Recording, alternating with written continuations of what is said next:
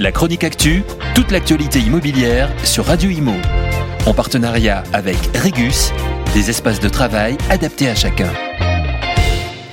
Le financement participatif, appelé également crowdfunding, est un échange de fonds entre particuliers en dehors des circuits financiers institutionnels qui permet à ces particuliers de financer un projet. Tout le processus de la mise en relation à l'investissement se passe en ligne. L'immobilier n'a pas échappé au crowdfunding, l'attrait des Français pour la pierre étant toujours aussi important.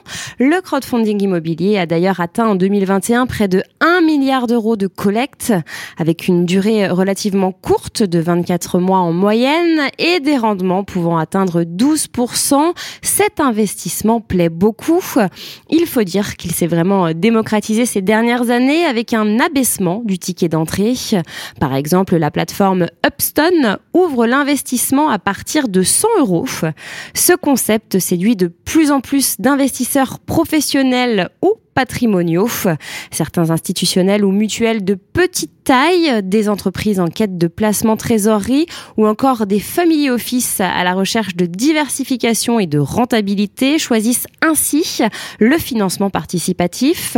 Parallèlement, l'intermédiation au travers des conseils en gestion de patrimoine s'est développée.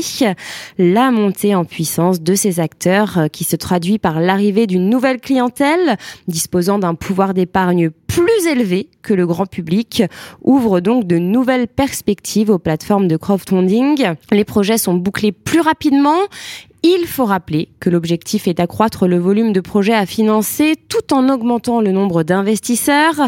De ce fait, les investisseurs particuliers, forcément plus petits, sont laissés pour compte.